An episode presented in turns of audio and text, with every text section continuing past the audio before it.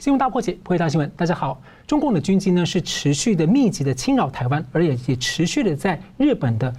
附近的这个空域出现，那么在十九号呢，中共和俄罗斯的军机军舰呢，在日本的周边活动。二十一号起十天呢，日本、美国、澳洲、加拿大、德国的五国海军呢，在台湾东方的菲律宾海联合军演。那二十三号，美国的军舰今年是第十一次的穿越了台湾海峡。同一天，美国白宫公布了邀请台湾的一百一十一个一，对不起，一百一十个民主政体呢，来参加十二月份的白宫民主领袖峰会。中共没有获邀。中共之前呢，以所谓的台独理由啊，来对中华民国的行政院长、立法院长、外交部长三位首长所谓的制裁。那么二十二日又整肃重罚了指标性的青蓝的背景台商远东集团，是以所谓台独借口在割韭菜、政治胁迫吗？那么外资会怎么想？那媒体报道呢？中华民国政府酝酿要反制，有可能会提出中共迫害人权的高官名单，禁止入境台湾。美国带头外交抵制北京奥运，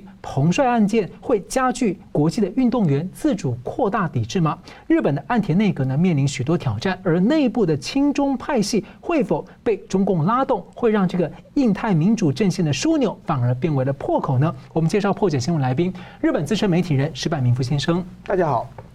时事评论人桑普律师，大家好。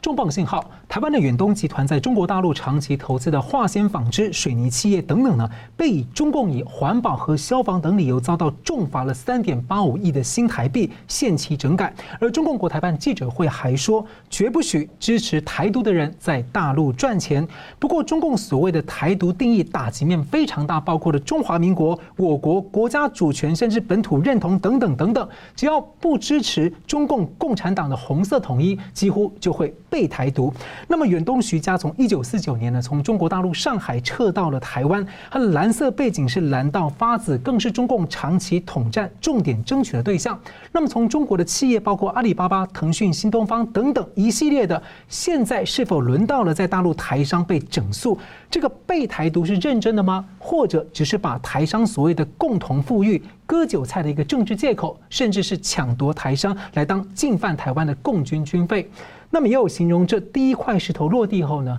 不排除后面还有下一个台商。不过也有财经专家认为，这情势是反而会更加速台商回台湾投资的趋势，让台湾因而壮大。所以请教两位，我们先请教石板先生，怎么看这个远东？他在上海、江苏、江西、湖北、四川五个省市同时被查，这背后的协调啊，那怎么看？再来就是中共香港国安法吓走了一大批的外资港资，现在在大陆这样吓走外资吗？而且我们还记得党媒前一阵子的文章叫什么？美国盟友体系七宗罪，那大家随时都被罪了。对，呃，我觉得这个是一个很有象征意义的事情啊，就是中国啊，过去首先改革开放的时候呢，就是说他用各种方法又这个吸引台商来中国去投资。然后呢，其实中在中国的改革开放初期，对中国不管是资金面、技术面，这这个进入国际市场的方面中，台商其实发挥一个非常非常大的作用。但是说呢，慢慢慢慢的呢，就是中国现在呢，就是自己的企业起来了，而且他觉得很多的对台商的各种优惠政策，其实这些年已经基本上就完全被取消了嘛。过去有什么三年免税啊，把这个各各方面的呃这个照顾，但是现在已经基本上没有了。那么这一次呢，给你开重罚单，而且开罚单很明显就是说啊，它是以这个环保各方面的议题罚单，但是这个台积电这个国台办明显指出这跟台独有关系嘛，那就是很说明就是中国把商业不是按商业逻辑的问题，是按把政治卷进去了嘛，这个给所有的这个到到中国投商投资的，不管是台商外国商都增加很大很大的风险。就是说，呃，如果大家按商业逻辑的话，就是说，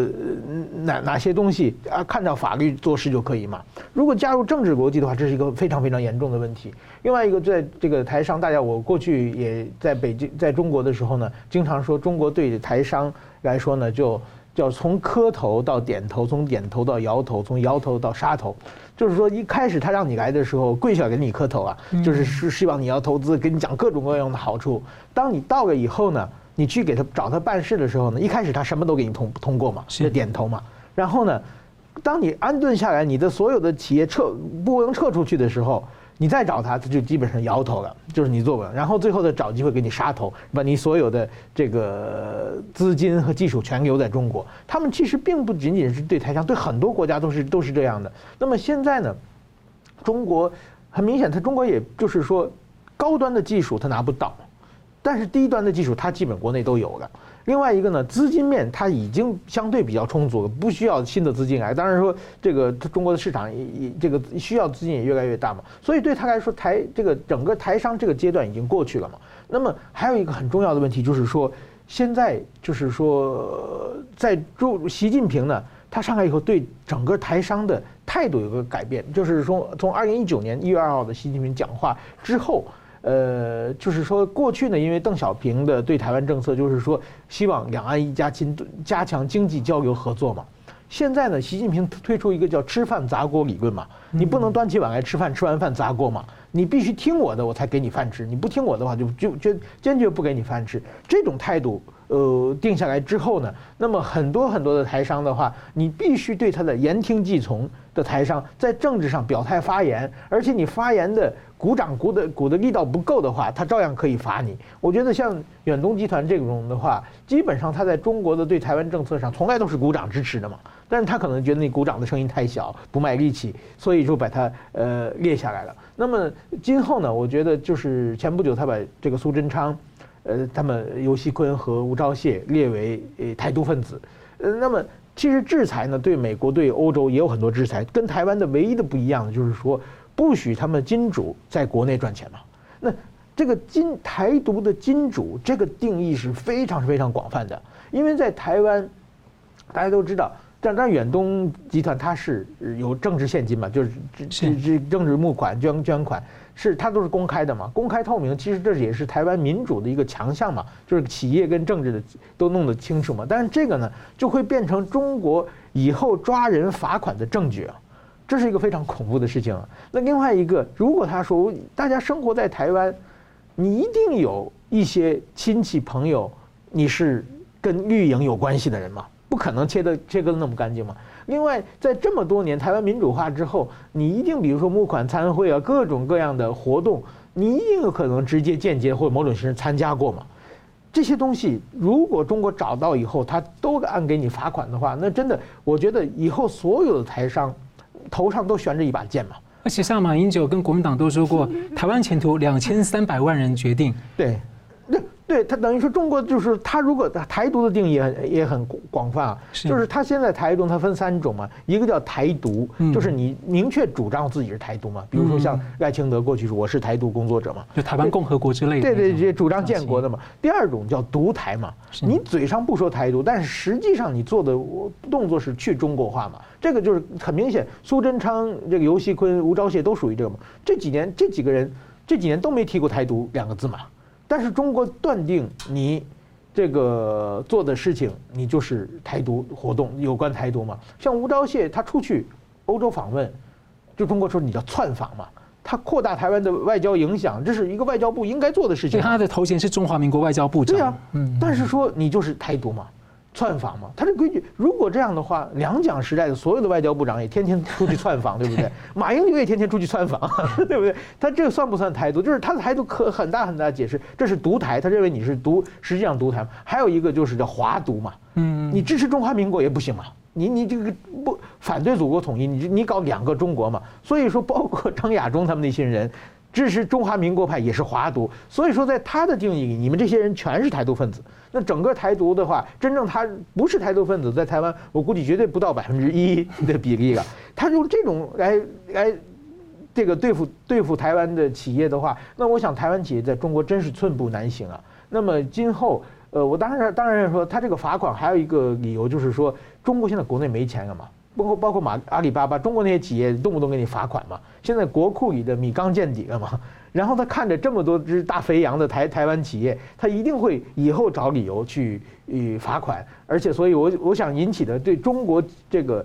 在中国赚钱的风险是越来越高的。我进一步请教，我记得两年前的时候，是中共一直逼外企改名哈，对，把台湾不能放国家，还要特殊处理。对，现在进一步到这样子，你觉得外商可能会作何感想？加国安法冲击之后，这一步他们会怎么想？不，这个也就是说真的，在台商在中国的，就是台商其实没有什么特别大型的跨国企业嘛。嗯。那么，但但是说这典型的某种意义起到个杀鸡给猴看的效果嘛。台商遇到这个遭遇的话，那全是那些巨大的跨国企业也觉得绝对很危险嘛。所以说，美国企业、日本企业很有可能下一步的话，大家都有前车之鉴嘛。也可能往往外往外流，所以说中国现在做这个事情，绝对是属于杀鸡取卵啊！对中国经济自身伤害一定是更大的。我们请教这个桑普律师之前，我倒是想到说，其实中共一九三零年代在江西瑞金的时期，当时就在公开的鼓励所谓的台湾独立，可能是中国最早喊出来台独的。然后呢，毛泽东在延安的时候还说。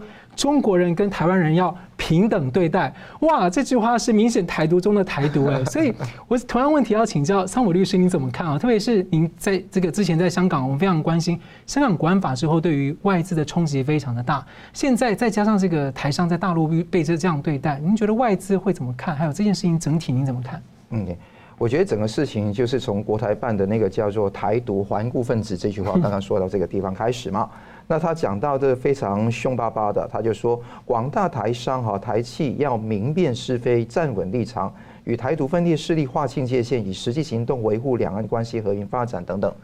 那但是问题是什么叫台独？刚刚矢板先生有讲到什么叫台独、独台跟华独等等的一些议题。但我告诉你说，中共没有红线，只有红油，它随时可以定义，所以千万不要说，哎，问问问清楚，说中共的红线现在飘到哪里去了？其实从来没有个客观的红线存在啊。那你刚刚也讲了很多的例子啊，那所以看得到，所有东西都是为了权力的那个宰制而可以时移世易的改变。那讲到这个远东集团，那记得他在二零零二零二年开始到中国投资的时候。就就到现在已经起码有九家以上的那个百货公司，太平洋收购百货。那你知道阿扁时代有很多的争议在里面嘛？那在零五年开始投资到天津的原百、大连的联泰、重庆溧阳、无锡的原百、从呃成都原百跟成都的北城原百，这个都是百货公司。百货公司是一个什么一个玩意儿？就是一个小房地产商，因为等于说你把你的百货公司的那个空间呢分租给不同的人来去处理。那这个地方它的那个收入非常多，也是一个非常轻中，也是完全上看在中国里面的一个台商。那这个台商来讲呢，基本上从这个事件来分析，有几个重点。第一个，他追缴税款跟收回闲置的建设土地是非常伤的。你说罚款八千八百六十二万那个人民币，基本上是隔靴搔痒。真正的重点是税款还没有真，我真的没有公布出来。而且还有那个收回他闲置建设用地有多少地在他手上，这个才是他的真的是保障。所以这个地方割韭菜会加剧哈。那这个割韭菜的地方，刚刚司马先生你看到饥不择食那个收割企业割韭菜，我觉得这个地方从以前对于演艺事业打压，到对台商在中国的打压，甚至到全世界打压都会在，这是割韭菜的一面。可以显现得出，中国的经济真的，正如刚刚说的，出现一个大的问题。他用用这个方式来处理，这个地方还是其次。我觉得这是第一层次的分析。第二层次的分析，你知道说，这个并不是上海、江苏、江西、湖北跟那个四川自发的行动，是由中共的党中央去做的。你看看，就是在五个省市，远东集团有这么大的一个那个投资。绝对不是地方政府的一个行动，而且以前很少见各省同时协调作业。没错，那协调这样做肯定是从党中央、共共产党中央压下来的一个重要的一个指示了，而且要在从这个月初到现在雷厉风行这样做，这套剧本绝对不是能够瞧地方政府可以瞧得拢的，所以这个事情已经写在板上钉钉的事，绝对要做到底了，所以这个地方是无处可逃。那第三方面，我们看到。它整数台商，这个地方会引起一个寒蝉效应。你想想看，这些理由啊，或者这些道理啊，呃，基本上用台独顽固分子来做的话，可以以上逼政，非常厉害。你看看他这为什么今天没有整台积电，没有整那个红海？因为他投鼠忌器，他很怕那个这一些的企业基本上会撤资，但是那个亚洲水泥或者说。这一些太平洋百货或者刚刚原百的集团，基本上还比较能够处理，所以基本上当上老三了。如果说呃张忠谋跟那个那个郭台铭是比较大的一个台商，我徐旭东对他也是非常大的台商了。但这个大的台商比较好处理，而且他还有通讯业，其实不是一个小咖。他通讯业之前还跟中国通讯业有很多的合作。没错，水泥、通讯还有那个百货，基本上这个合作完全可以连根拔起。尤其他背后跟中共的一些太子党之间，或者说上海帮之间的关系，更加是呃讳莫于深哈，讳莫于深，这是很重要。那柿子挑软的吃，这个地方是会存在，但是更重要的以上必政。这个是一个，这个是最重要的一点哈。今天对付这个远东集团，是因为以前刚刚国台办讲过一个重要的讯息嘛，就是呃，所有台独顽固分子的金主跟他关联的企业都不能到中国投资，就不能吃翻炸锅，就是这个是国台办那个朱凤莲讲的嘛，讲的这么清楚的意思是说，你不能够成为台独顽固分子的那个金主。以前一二零一八年的时候，甚至之前当过金主的都都算，这个可以秋后算账啊。那这个二零一八年苏贞昌要选那个新北市长，他也捐过一百万，苏巧慧也得到一百万。当时蓝跟绿那立委很多啊，都拿过他的一百万。那有一些退回去，那有一些是拿的拿走，所以他总括来说捐给绿营的钱，总括还要比蓝营的钱多。而且你看看那三个台独顽固分子，你看看那个呃，这是外交部长游呃吴肖吴钊燮，基本上是不选举的。那你看看苏贞昌现在也不会选举，是以前选过举。那你把这个这么揪出来来看，那很那很可怕。那游锡堃当然是选举，但游锡堃是那个部分区立委。对他已经说他不选了。对，也不选了。所以你看看这个地方完全没有威慑力。那你可以扩张名单，那重点在这里。你如果把名单扩张，把所有今天我们把监察院公布这个名单呢，这个阳光法案下公布的名单，其实也是被中共利用嘛啊！这个名单完全把它来说，哎，你们那个捐献给绿营的立委，就是这些台股台独顽固分子，这个兹事体大，可以很扩张。大家知道说，徐旭东对于这个选举的贡献顶多几千万，在整个选举来讲是不成比例的，甚至少的，而且呃，民进党也会小额募款。这个影响不会很大，但如果扩大下去，哎不得了！如果把台独的那个顽固分子的名单一直往外扩张，这可能会导致到会掐断重要的民进党的金流，除非那些企业想说，我刚刚待会讲到撤资的问题，如果能够撤资的话，我觉得说就不一样，就是刀切豆腐两面光，不能再继续了，不能够又投蓝红又投绿，这个不可能再接继续这样做。所以这个地方会导致很多的台商要三思，要怎么去做这个两边押宝的方法？我觉得说已经到了尽头。所以看到这个徐旭东，很多的企业要看看究竟要留在中国还是回到台湾来。而且更重要的，港资、美资都会有类似的问题。很多港商投资到中国，现在越来越少了，因为融合的很厉害了。还有美资、美商、欧商到中国去。会不会说跟台湾也同时做生意，设一个据点在台湾，或者跟某一个，比方游锡坤的某一个弟弟，或者或者某一个儿子，或者怎么样去做一些交易的话，那就是台独环顽固分子的金主。而且他们帮助这个台湾，就是就被人说，哎，提升了这个目前政府的民调，而会不会说你是支持 支持台独分子？没错，所以这个地方影响非常大，他进可攻退可守，所以我们现在就是中共自己加剧自己的。两面的红海二分的局面，就让这个所有世界阵营分为自由民主跟中共的专制独裁。那我们要好好选择，去选择答案都在心里面。那问题是能不能够拿出实际行动来避免被割韭菜，是每一个台商或者每一个外商自己的选择。但我想追问一个，就是说，其实中共很多做法，像不管是对澳洲的这个贸易报复，其实当地的政要其实都关切说，其实认为中共是借此在分化他们国内。那您怎么认为他这个东西试图又要激化或者分裂蓝绿的这种表态，然后把蓝色越来越往这种红统方向逼？您怎么看？没错，这个地方也是非常值得去忧虑的，因为他不但是呃要逼所有台商二分，而且更重要的是希望这个台商在我们岛内去搅乱我们的政治，希望我们不能团结。其实我觉得岛内不同的政治派系应该要放下自己的成见，好好面对。共同的一个对手跟敌人，就中共，这是非常重要。是，好，我们感谢我们休息一下，我们继续回来谈这个彭帅案呢这个问题啊。中共虽然开始有一些松动，但是却是越描越黑。那么现在有多国政府呢，逐渐的来表态关注彭帅案。那么国际抵制能量在集结呢，在集结当中，十二月的白宫民主峰会呢，会不会是一个民主阵营是否抵制冬季奥运的重要决策点？休息一下，马上回来。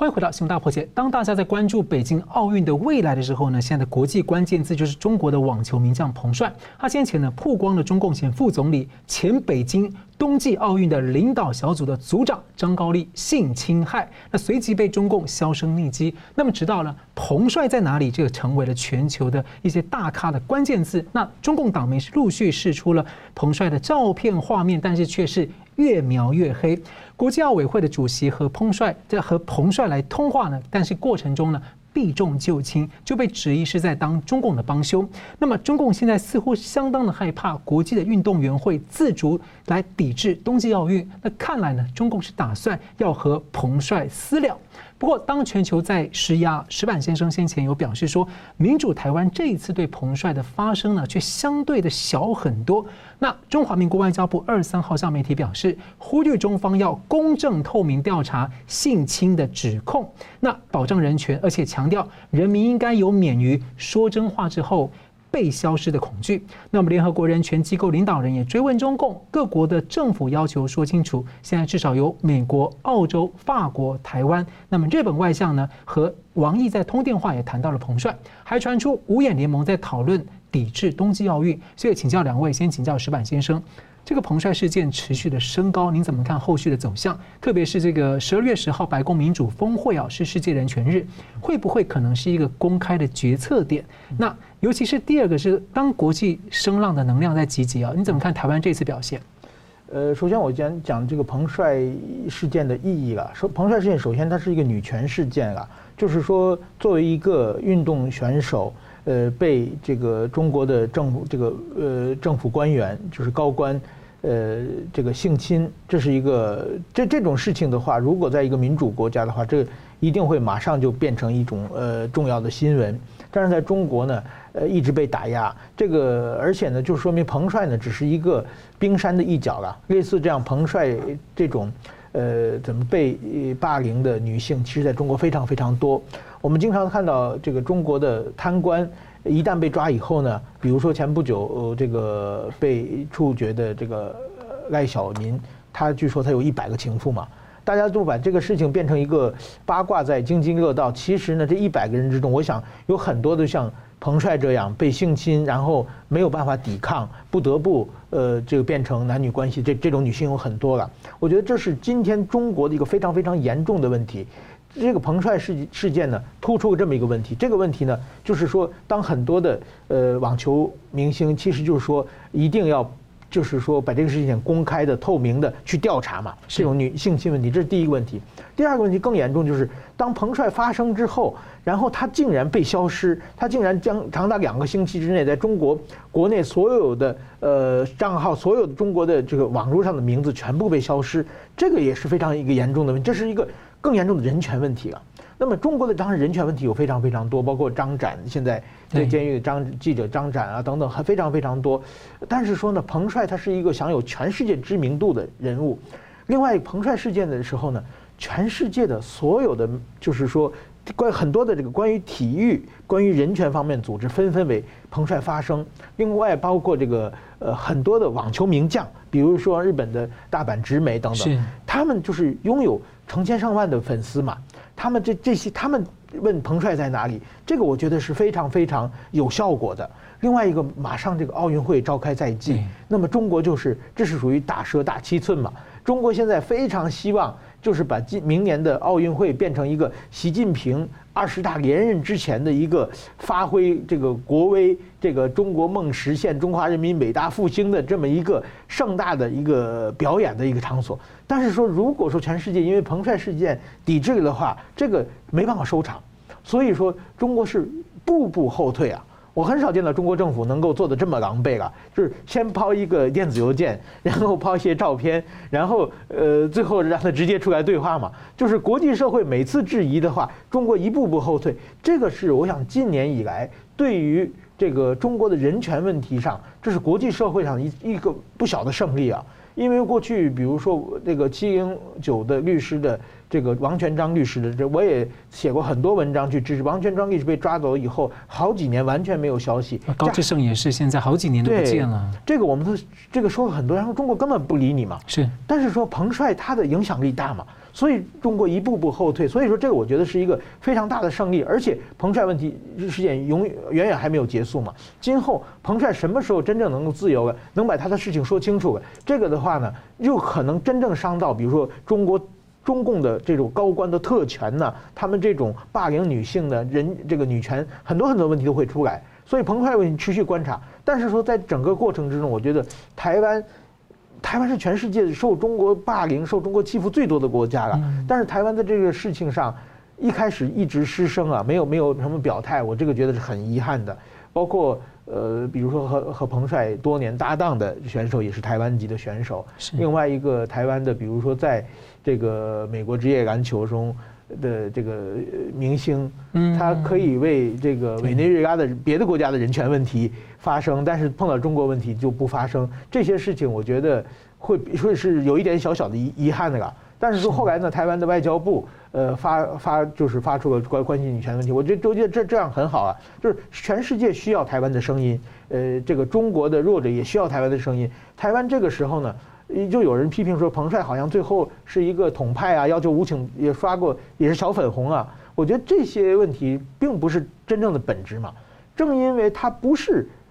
这个支持台湾的人。他过去可能反对过台湾，但是说当他的人权受到侵犯的话，台湾也要发声的话，这才能体现台湾的高度嘛。而且他的照片里面这才放了一个熊猫，就是国宝，是暗示被中共国宝人员控制，还放了个维尼熊。对，哎，我觉得其实他可能听玻璃心会很有感，跟听墙外会很感动。对对对对对，所所以说，我觉得这样台湾今后呢，我觉得台湾有这么多人权团体，台湾也有台湾做有一百多个台湾人在中国被被就是抓起来嘛。就这些，我觉得台湾在这种事情积极的发生的话，绝对是能够变成这种事情。我觉得台湾应该变成先锋，冲到最前面才对嘛。这样国际社会才才大家能支持台湾嘛。所以我觉得台湾这方面还就是其实帮彭帅就是帮台湾自己啊。嗯，我再追问一下，特别是其实在这个事件之前。当时像美国、像蓬佩奥等等的，他们就很关切，就是第一个中共人质外交，第二个是香港国安法之后可以随便抓人呐，就这扣罪名，他就很担心说，我把我们那么多国家的运动员送到那里去，对，会出事啊。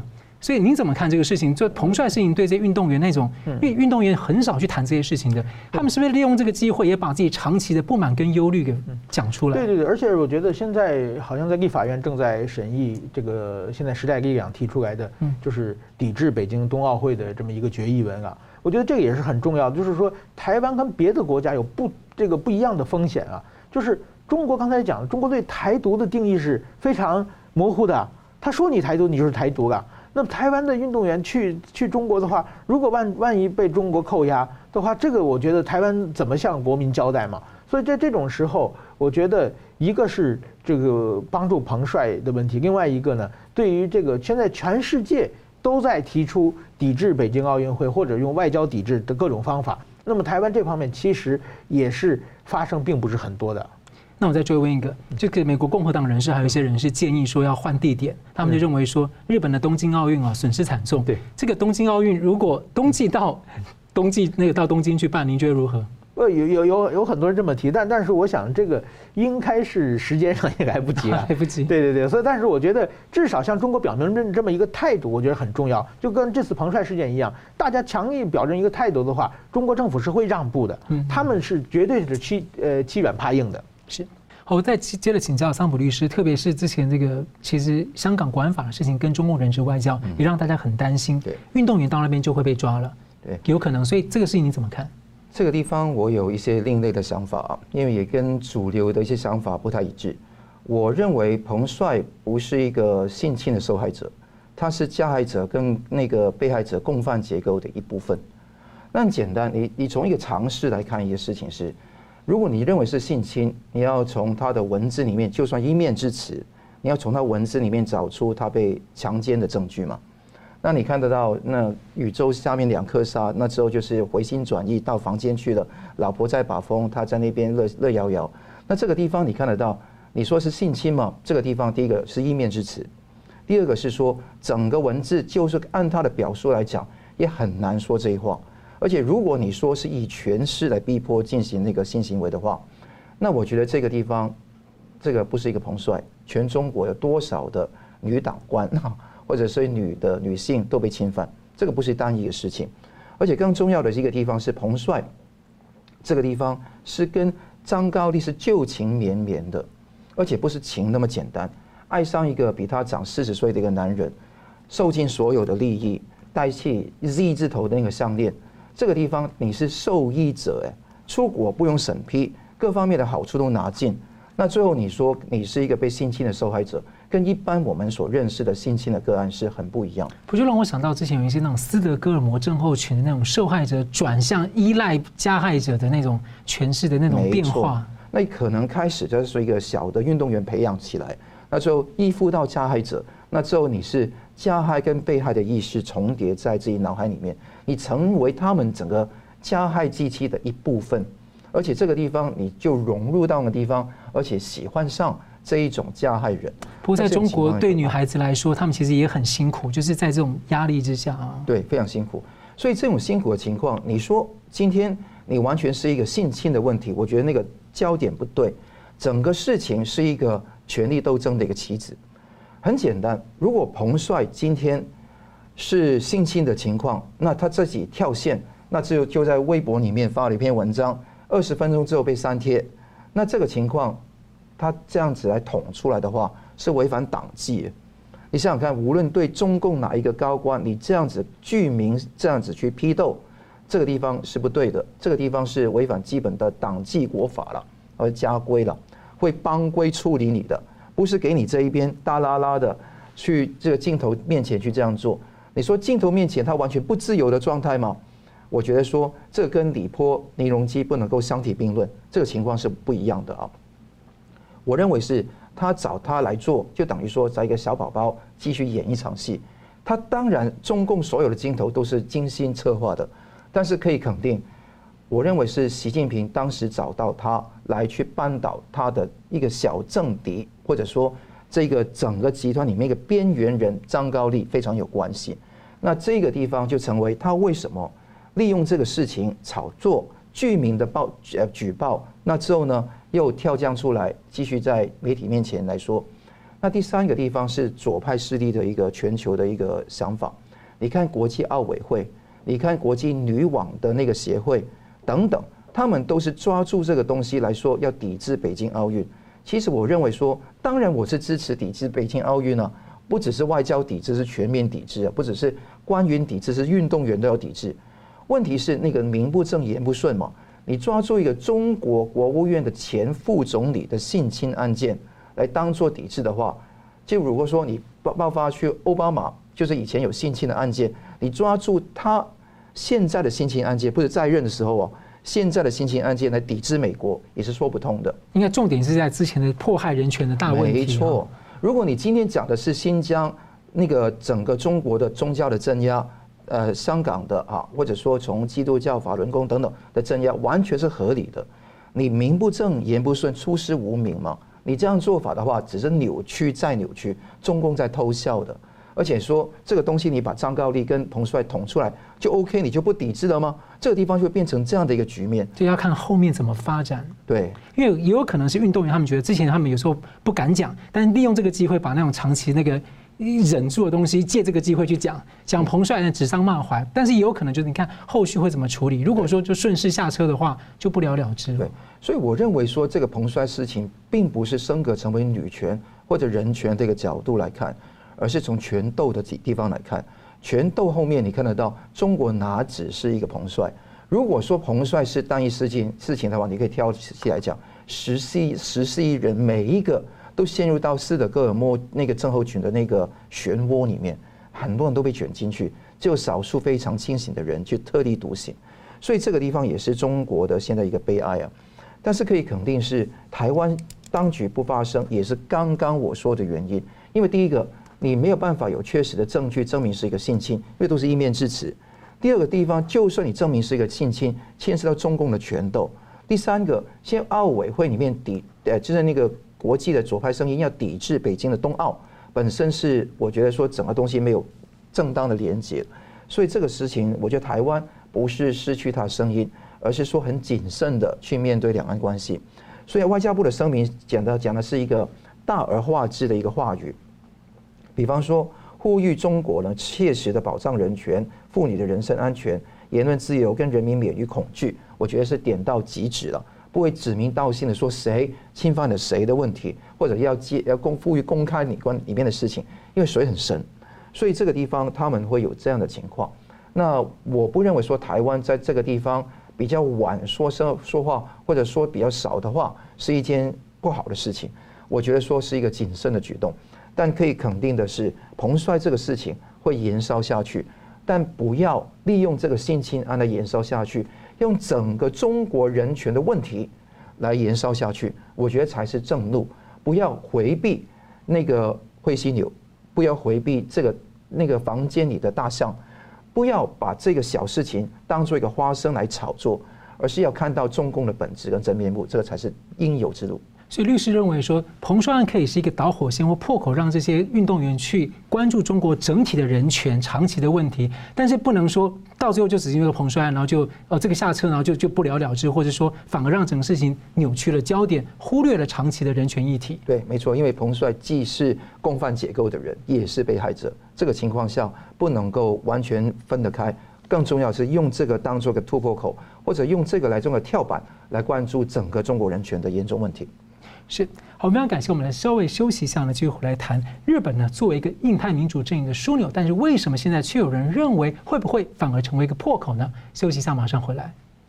欢迎回到新闻大破解。北方的美日同盟，还有南方的澳盟 AUKUS 以及四方的 QUAD 安全对话呢，是稳定印太区域在吓阻中共。那么其中呢，日本重要枢纽是积极的强化与多个国家推进防卫合作的一个新时代。不过呢，却有声音担心日本枢纽会不会反而成为了一个破口。当美国宣布外交抵制北京冬季奥运，而欧洲在酝酿，日本还不明朗。那么，中共外长王毅呢？是八号要邀请日本的外务大臣林方正访问中国大陆。那林方正没有拒绝，表示在调整中，并且也表态说要让美中来对话。那有评论在日本方面呢？这个有评论担心说，中共可能会感到有机可乘，日本可能是一个自由民主印太阵线一个破口。为什么呢？因为他看准了岸田内阁呢，有几位的一个。亲中派，那当然在局这几年局势，中日本的亲中派情况也不同了。但是日本中共方面可能会利用，那像林方正是刚辞职了日中友好议会联盟的会长，那首相岸田呢是广岛的日中友好协会的会长，明年又是日中建交五十周年，所以先请教石板先生啊，就是首相岸田其实处境也蛮辛苦的哈，除了外交其实挑战很大啊，经济困局、疫情，还有派内的党内派系，还有。安倍晋三是积极要推动修宪，那还有安保的议题，所以您怎么看？说岸田内阁路线后续要怎么走？第二个是说，中共有可能拉得动岸田内阁去撬动、打破这样一个印太民主阵营吗？呃，现在全国际这个社会对日本有些担心，其实是有道理的。呃，关键是就是一九八九年的北京六四天安门事件之后，那么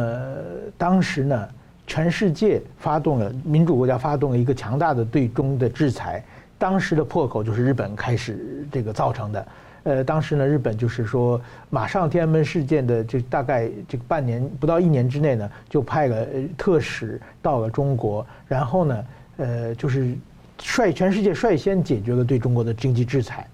然后呢，因为就是全世界大家都想跟中国做生意嘛，如果日本一旦先解决的话，先这个经济制裁解除之后，别的就。等于中国市场就全交给日本了嘛，所以说欧洲啊、美国很多国家不得不解决了制裁，所以说日本确实当时造成了一个呃怎么说呢？对于封锁中国的一个一大破口。那么还有一个就是一九九二年的呃日本的天皇呃访问中国，这个呢其实在国际社会上也造成了就是说和中国完全恢复六四之后在国际上四面楚歌的状况的时候，日本采取了呃，扮演一个非常不光彩的角色了。呃，当时呢，日本有日本的打算啊。当时日本觉得中国在走向改革开放，中国还是由这个改革派的邓小平主导。现在呢，呃，把中国推到就是说，呃，敌对方的话，可能中国就回到毛泽东时代了。现在应该就是把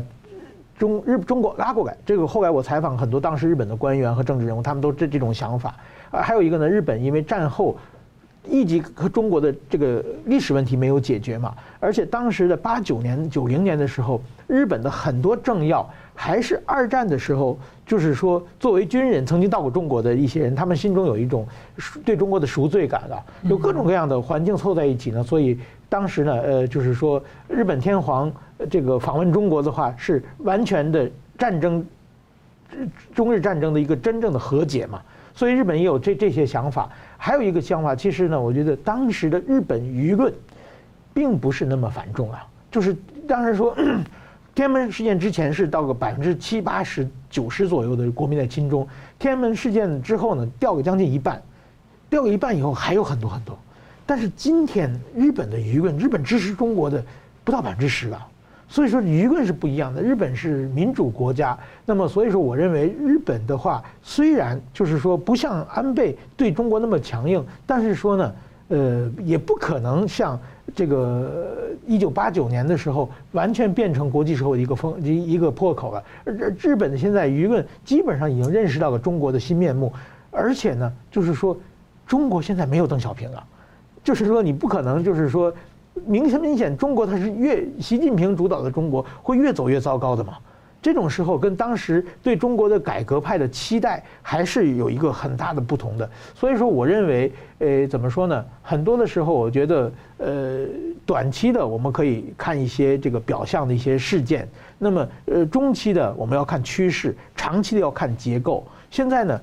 全世界在封锁中国的这个是一个跟中国是一个结构性的对立了。所以说，日本可能在短期，也许在呃明年的这个习近平也许会访问日本，呃，表面上也许会恢复一点关系，但是中日的对立，中这个日国际社会和现在的习近平的中国这个独裁政权的对立，这种结构性的对立不会是很快解决的。所以说我并我认为大家不必要过分的担心啊。所以呢，同样律同样问题也请教一下桑姆律师怎么看日本状况？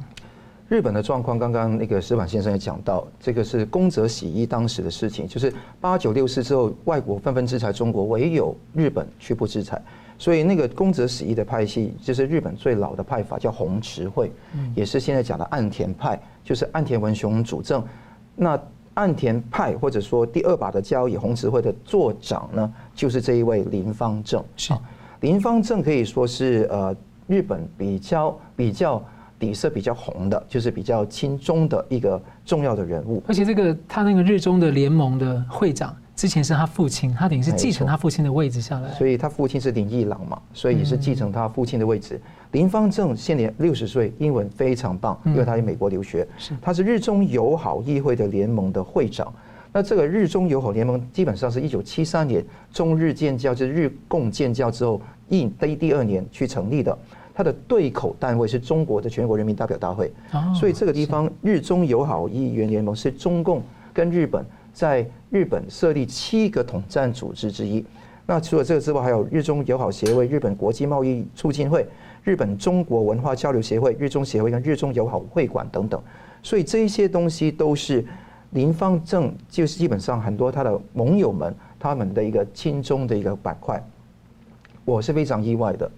因为当那个呃岸田文雄在十月四号当选第一百任的首相的时候，那我们都殷切的期盼，那他能够有一个抗中的政策非常明显，而的确他也做得非常漂亮。在十月三十一号那个美呃日本的众议院选举之后，你看得到，后来在十一月的十号，那就有第一百零一任的日本首相就是岸田文雄，那他组员内阁改组只换了一个人，就是把外相。啊，就是换掉。那外相原先是这个茂木敏充，那茂木敏充要接任自民党的干事长，因为干啊，另外因为另外一个叫做干立明，他没有办法当了，所以就是啊换位置，所以让这个啊林芳正去接替成为这个外相。那林芳正刚刚这个情况呢，他的一些政见包括明确支持中国的一带一路，从来不反对中国入侵、侵犯到东海等的领土，还有中国蔑视人权的问题，从来没有抗议过，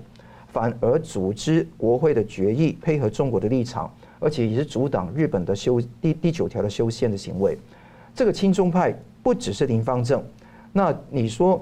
安田文雄也是广岛日日中友好协会的会长啊，他任命的财务像那个铃木俊一也是严守日中友好协会的会会的顾问，而且有一个。呃，公民党的亲中的公民党的国土安全安交通大臣叫齐藤铁夫，也是比较亲中的，所以这个势力不可忽视。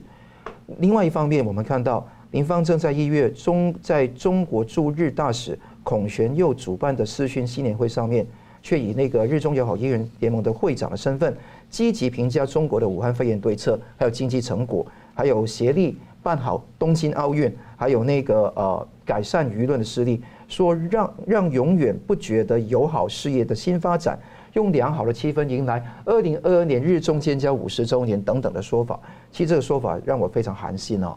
那另外的看法是在朝日电视电视针对王毅出访中呃被邀请访中的问题呢，他就说不能只是坐着等，要让中美中双方对话是日本的强项。他觉得日本是站在美中双方的等距距离，可以邀请美国跟中国对话，是美中双方的关键邀请人、超级联系人。其实这种想法，我觉得是很可疑的，因为在美日安保底下，不可能有这样的一个角色。这个并不是退回到韩国的地位、南韩的地位来拉拢这个朝日或朝美的对话一样，这个是不对的。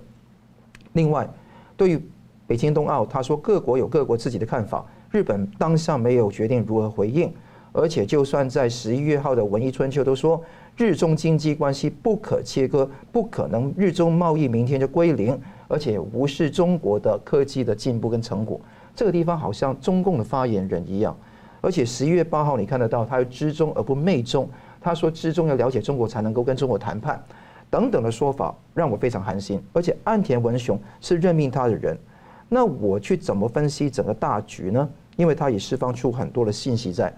第一个，岸田文雄不想走跟安倍路线一样的东西，他也发表很多说法，是要人事政策跟任命，他要做不要完全奉行安倍经济学，因为他不相信涓滴的效应，希望能够有啊重分配给中产跟那个呃那个呃基层的人，所以这个地方他想走出不是安倍的一条中道的路线，平衡左右派。这个地方看得出来他的这个野心。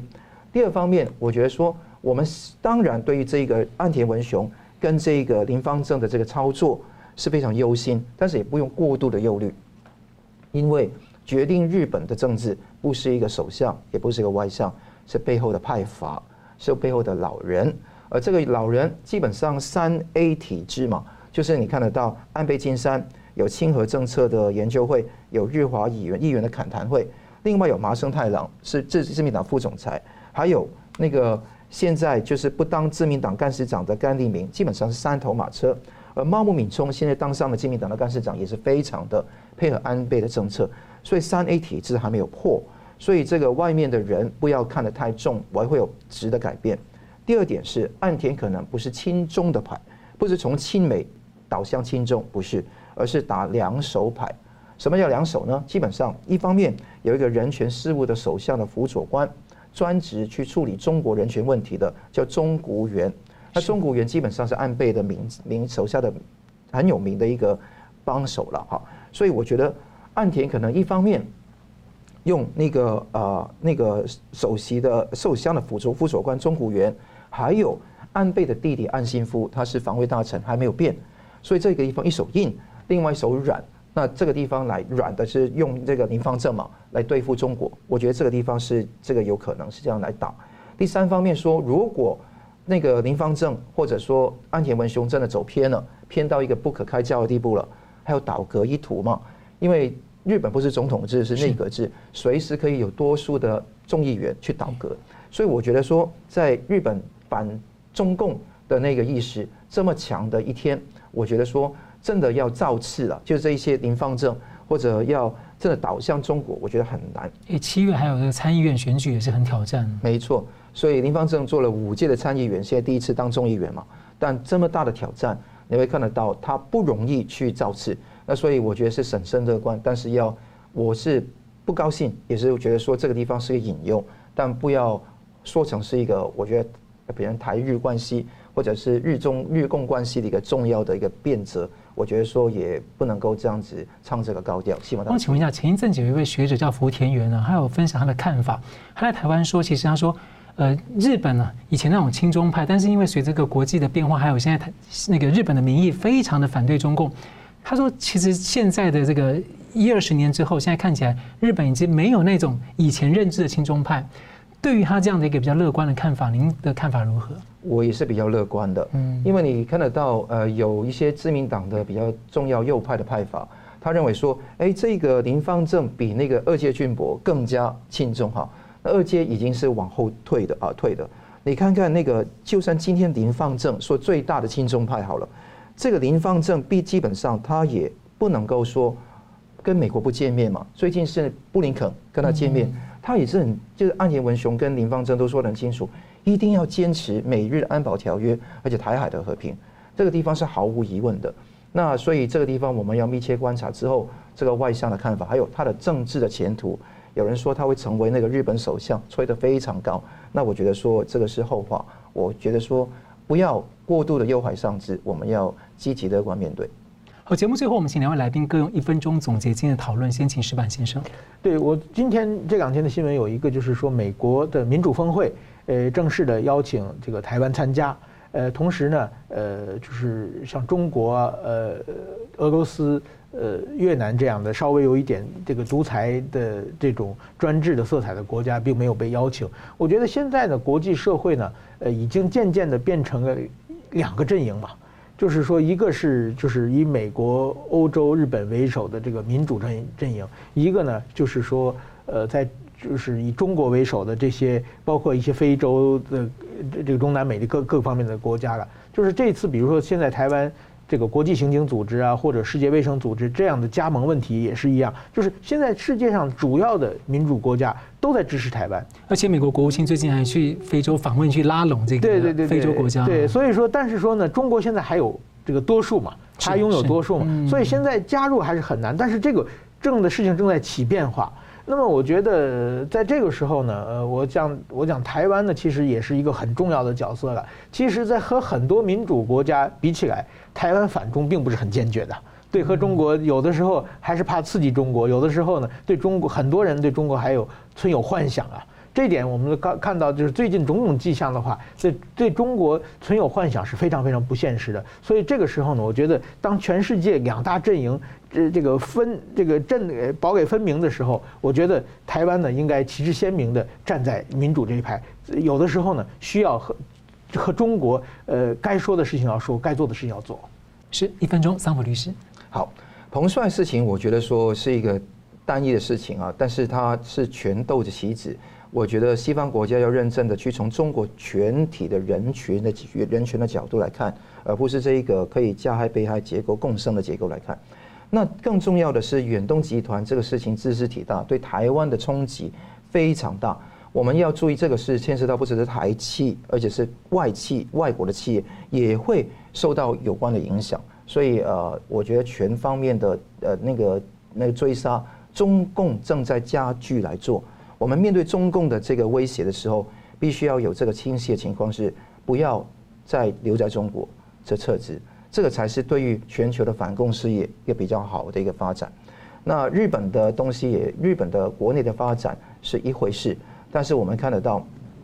韩国最近他的那个前总统啊，也看到那个那个呃，就是那个光州事件，没错。那他也是非常的，他最近也是呃也是呃过世了啊。是。那卢泰愚那十月过世，那这个全斗焕也是过世，所以看得到，没有一个真的是呃恶魔的人，或者说对人权事业有侵犯的人，可以千秋万世的。所有事情都有个尽头，中共的政权也是有尽头，也是写在马克思主义里面的，所有国家都会毁灭的。所以看得到，这个集权的毁灭是一定有一个实现。一定会有个时间会实现，我们每个人都要积极乐观，而且要好好的做好我们每一天的生活跟工作。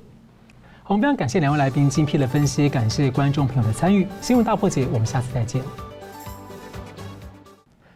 如果您喜欢我们的节目呢，请留言、按赞、订阅、分享，并开启小铃铛。那么，感谢各位呢长期对我们的支持。新闻大破解团队呢将持续为您制作更优质的节目。